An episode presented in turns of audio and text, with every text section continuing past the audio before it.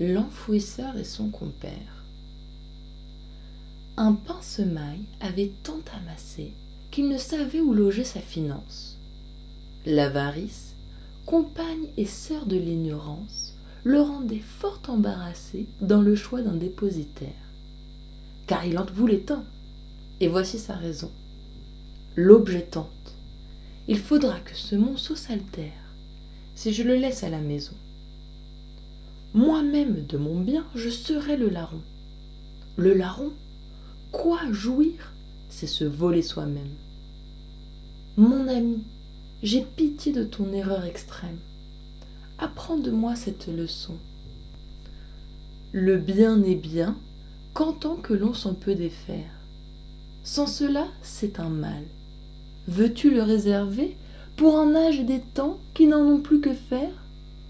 La peine d'acquérir, le soin de conserver, ôte le prix alors qu'on croit si nécessaire.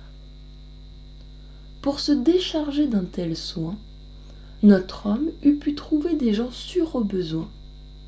Il aima mieux la terre, et prenant son compère, celui-ci l'aide.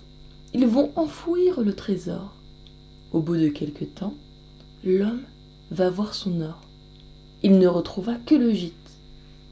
Soupçonnant à bon droit le compère, il va vite lui dire Apprêtez-vous, car il me reste encore quelques deniers. Je veux les joindre à l'autre masse. Le compère aussitôt va remettre en sa place l'argent volé, prétendant bien tout reprendre à la fois sans qu'il y manquât rien. Mais, pour ce coup, L'autre fut sage.